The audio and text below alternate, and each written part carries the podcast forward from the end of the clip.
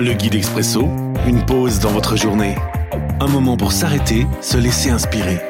Chaque jour, un court texte biblique, un commentaire et des pistes de réflexion. 31 juillet.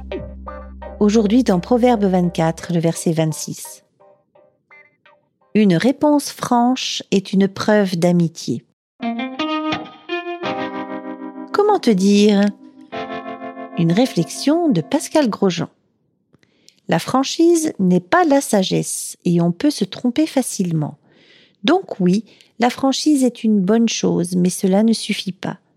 La franchise fait partie de ce que l'on peut vraiment attendre d'un ami, mais c'est encore mieux si elle est précédée d'une intention bonne qui se manifeste dans la douceur, le respect et l'amour.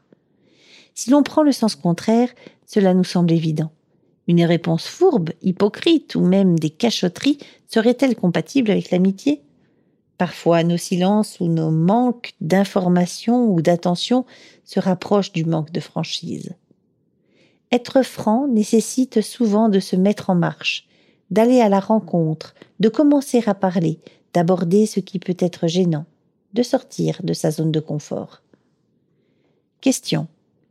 En toute franchise, est-ce que cela résonne en moi par rapport à une situation concrète?